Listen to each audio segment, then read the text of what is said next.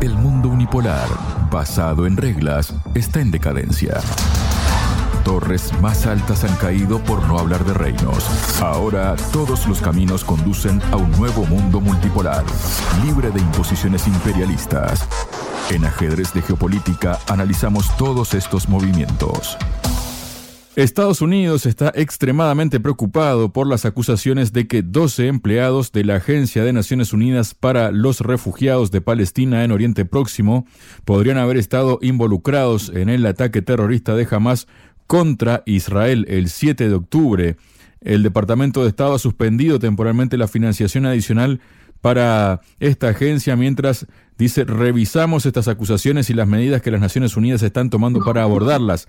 Esto que estoy leyendo no es nada más y nada menos que el comunicado de prensa de el gobierno de Estados Unidos que se titula Declaración sobre las acusaciones de la Agencia de Naciones Unidas para los Refugiados de Palestina en Oriente Próximo y fue publicado el viernes 26 de enero. Para hablar sobre este tema estoy junto al analista internacional Alberto García Watson. Alberto, bienvenido a Radio Sputnik. ¿Cómo estás? Muy bien y muchísimas gracias nuevamente por estar en tu espacio y un gran saludo a la audiencia también. Muchísimas gracias a ti, Alberto.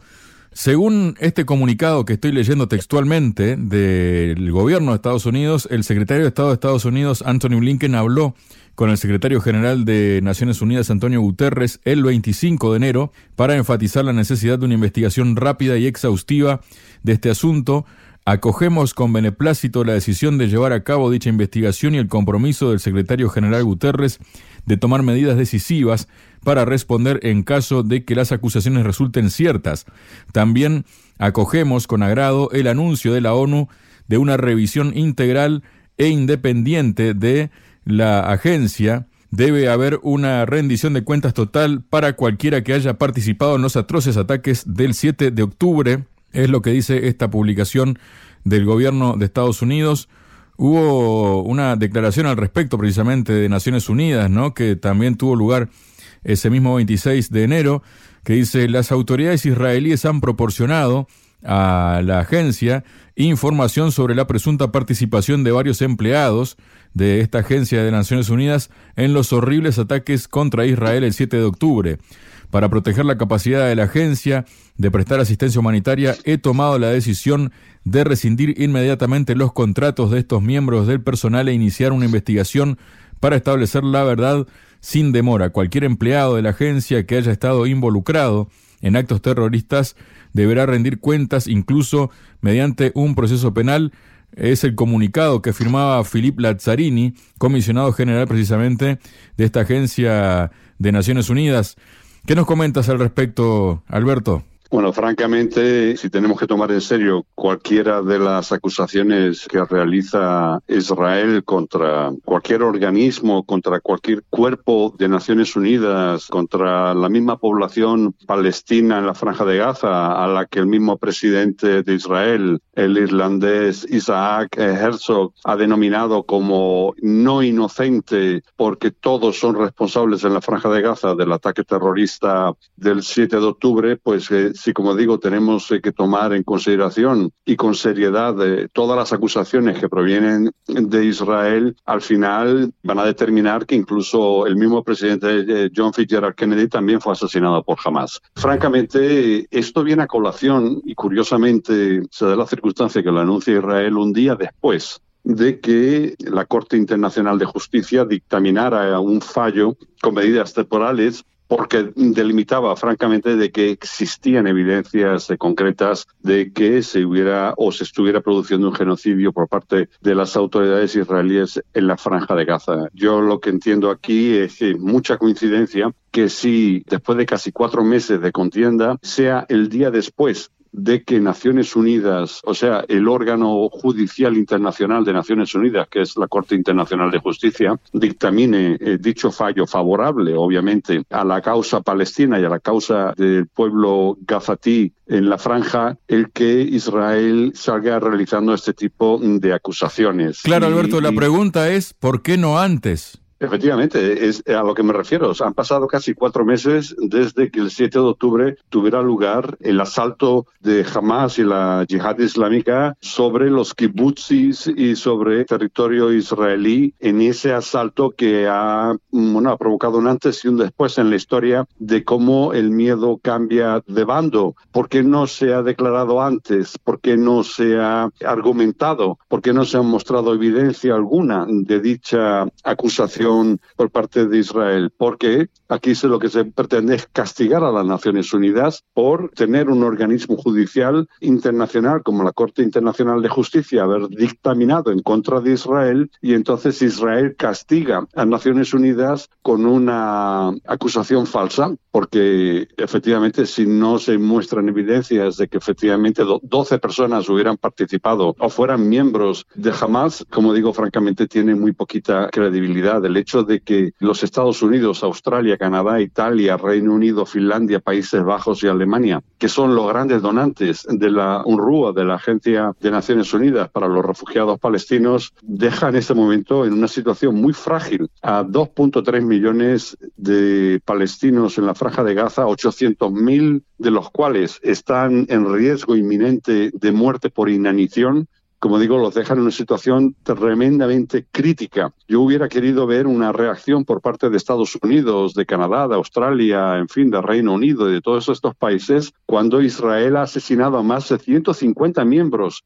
de Naciones Unidas trabajando en la franja de Gaza y no han abierto la boca. Precisamente, Alberto, y perdona la interrupción, ¿no? Justamente eh, a uno lo lleva a pensar eso, ¿no? ¿Cómo es posible por unos presuntos datos que pasa Israel estos más de 10 países ya, entre los que está Austria y todos los demás que nombraste, Estados Unidos, Reino Unido, eh, Finlandia y demás, corten la financiación de esta agencia, pero cuando mataron a trabajadores de esta agencia y cuando mataron a periodistas, no le quitaron financiación ni a respaldo militar ni nada a Israel, ¿no? No, efectivamente, si eso es eh, lo que muchos de los que estamos apoyando con activismo activo y valga la redundancia la causa palestina, nos hacemos esta pregunta. ¿Cómo es posible que en 237 ocasiones centros médicos y hospitales de la Franja de Gaza han sido bombardeados por el ejército israelí no haya abierto la boca ninguno de estos 10 países? Cuando solamente quedan seis ambulancias que están funcionando en la Franja de Gaza, en un territorio de 360 kilómetros cuadrados con 2.3 millones de habitantes, ¿cómo es que más de 150 periodistas han sido asesinados? Y no solamente ellos, pero también sus familias, o cómo han sido asesinados también directores de hospitales, también junto con toda su entera familia, nunca ninguno de estos 10 eh, países grandes donantes de la Agencia de Naciones Unidas para los Refugiados Palestinos haya abierto la boca. Y esto da muestra obviamente del poder y de influencia que tiene la entidad sionista a nivel internacional como para poder acaparar suficiente presión para que Naciones Unidas esté todavía más debilitado. Y esto, francamente, como digo, es un denominador que realmente, como digo, muestra la fortaleza que tiene en cuestión de influencia tanto Israel como los lobbies de presión que a nivel internacional ejercen, como digo, una presión tan terrible como para que los mayores donantes de esta agencia, que está haciendo los mayores esfuerzos para poder dar cobertura, bien sea médica, dentro de las limitadísimas posibilidades que tiene en este momento, o de comida para gente que se está muriendo de hambre, en conocimiento, porque eso son cifras de Naciones Unidas. Es que Naciones Unidas está haciéndole mucho daño a la propaganda y al relato israelí, y las cifras que está dando son francamente aterradoras. Como digo, 800.000 personas están al borde de morir por inanición en el sur de la franja de Gaza. Estas son cifras que da las Naciones Unidas. Entonces, ¿qué mejor que acusar a las Naciones Unidas de tener entre sus miembros, que son todos palestinos en la franja de Gaza en este momento operando, y que puedan haber palestinos que entiendan que puedan sentir alguna simpatía por un movimiento político como es Hamas, no nos olvidemos que todos los partidos políticos o la mayoría de los partidos políticos importantes predominantes en Palestina tienen una rama militar. Lo tienen las brigadas Al-Quds de la Yihad Islámica, lo tiene las brigadas Ali Abu Mustafa del Frente Popular para la Liberación de Palestina, lo tiene Fatah que tienen las brigadas de los mártires de Al-Aqsa o lo tiene las brigadas Al-Qassam de Hamas, como digo, Son movimientos políticos que ciertamente, con el derecho que les asiste la misma Convención de Ginebra y resoluciones de Naciones Unidas, tienen el derecho a resistir una ocupación que ya dura 75 años, que es brutal y que mantiene específicamente a la Franja de Gaza en una situación trágica. Por lo tanto, el que algún miembro de UNRWA en la franja de Gaza, pues sea simpatizante del movimiento político, que no de la rama militar o que haya participado el 7 de octubre en el asalto a los kibbutz o, en fin, a ese asalto militar, pues eh, como digo, en este momento jamás tiene mucha más fortaleza que tenía antes del 7 de octubre. Me refiero a nivel de simpatía popular en la Franja de Gaza. Si hubieran elecciones en este momento, la Franja de Gaza la ganaría por mayoría absoluta, pero no solamente en la Franja de Gaza. También hoy en día, en Jerusalén Este y en la Cisjordania ocupada, ha nacido un sentimiento de apoyo a Hamas, porque Hamas está dirigiendo, básicamente está liderando la oposición y la resistencia contra un régimen criminal como es el israelí, que apunta incluso a organismos de Naciones Unidas como participantes en ataques terroristas. Esto es un castigo que Israel está infligiendo sobre Naciones Unidas porque su organismo judicial internacional, la Corte Internacional de Justicia, dictaminó la responsabilidad de Israel violando la Convención de Prevención y Sanción del Genocidio, como todos sabemos. El viernes pasado, como digo, la decisión y el fallo de Naciones Unidas o de su órgano judicial ha hecho muchísimo daño a Israel y ha sido 24 horas después que Israel, sin ningún tipo de aportación de pruebas, ha hecho una acusación tan fuerte, tan brutal contra Naciones Unidas y lo triste es ver como países, como digo, los grandes donantes, que son Estados Unidos, que son Canadá, que son el Reino Unido, Holanda, Italia, Finlandia, en fin, se hayan sumado a este boicot a las mismas Naciones Unidas sin haberse dictaminado tras una investigación fehaciente y transparente que realmente tuviera algo que ver personal de Naciones Unidas con la participación en los ataques del 7 de octubre. Luego también, Alberto, el gobierno de Israel calificó de constructiva una reunión de los jefes del Mossad y el Shin Bet, David Barnea y Ronen Bar, respectivamente, con el director de la CIA, William Burns, el jefe de la inteligencia egipcia, Abbas Kamel, y el primer ministro de Qatar, Mohamed bin Abdurrahman Al-Thani, según se desprende de un comunicado al respecto publicado este domingo. Todavía hay brechas significativas las cuales las partes seguirán abordando en las reuniones mutuas adicionales que serán celebradas esta semana, dice el documento. El jueves se informó que durante la reunión sería negociado un acuerdo entre Israel y Hamas, el cual incluye dos meses de cese al fuego a cambio de la liberación de todos los rehenes en la franja de Gaza.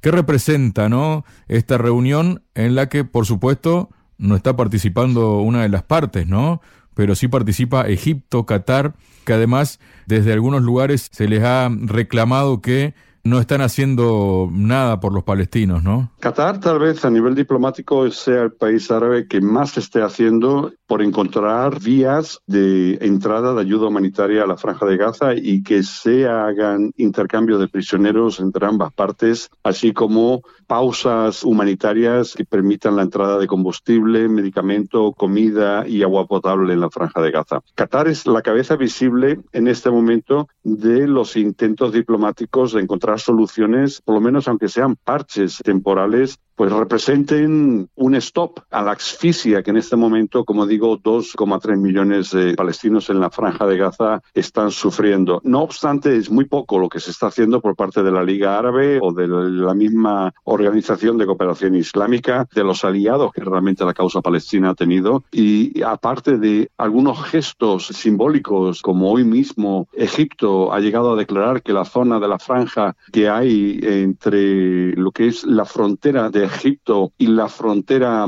de la franja de Gaza, del territorio palestino, a nivel de lo que se llama la franja de Filadelfia, al sur de Rafah, ha llegado a decir en las últimas horas las autoridades egipcias que no van a permitir que el ejército israelí ocupe militarmente esa franja y que ellos intervendrán Estos son pues voces eh, que de manera anecdótica y simbólica, como la de Erdogan, que iba a mandar portaaviones eh, para defender a la causa palestina y ni siquiera ha roto los tratados comerciales que convierten a Turquía en el quinto socio comercial de Israel y que todavía sigue sosteniendo la distribución de petróleo que llega de Azerbaiyán a territorio israelí a través de Turquía, como digo, son voces en el desierto, son golpes de pecho, que intentan dar a entender de que esta va a ser la madre de todas las batallas, como decía Saddam Hussein en su guerra con Estados Unidos, pero que francamente no llevan absolutamente a nada. Solamente hay una serie de grupos que curiosamente ni son árabes o si son árabes dependen realmente de la influencia de un poder que es el poder que tiene Irán, que es ni siquiera es árabe, es persa y ni siquiera es musulmán sunita, es musulmán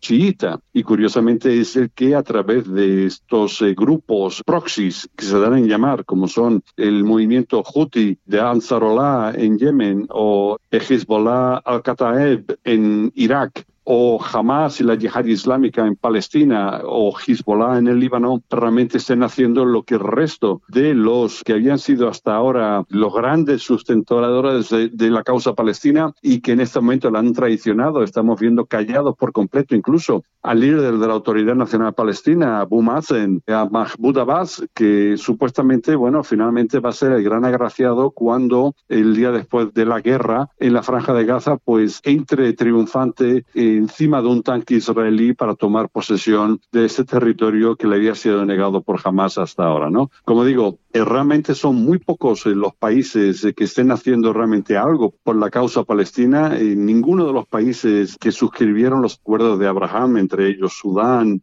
Marruecos, los Emiratos Árabes Unidos o Bahrein, han roto ni siquiera este compromiso y estos acuerdos con Israel. Lo podían haber hecho, podían haber llamado a sus embajadores o podían haber expulsado al embajador israelí de cada uno de estos países. Ninguno lo ha hecho porque francamente han traicionado la causa palestina. Estados Unidos es obviamente el gran garante de que Israel mantenga nuevas relaciones diplomáticas con estos países árabes, otorora seguidores y sustentadores de la causa palestina y vamos a ver cómo muy próximamente incluso Arabia Saudí normalizará relaciones diplomáticas con Israel. es la gran traición. Aquí se han quitado la careta la mayor parte de los países miembros de la Liga Árabe y aparte de unas casos excepcionales como pueden ser el Líbano, como puede ser eh, Siria, como puede ser Yemen o Irán, creo que aparte de estos, estas excepciones dignas, la causa palestina se ha quedado completamente sola.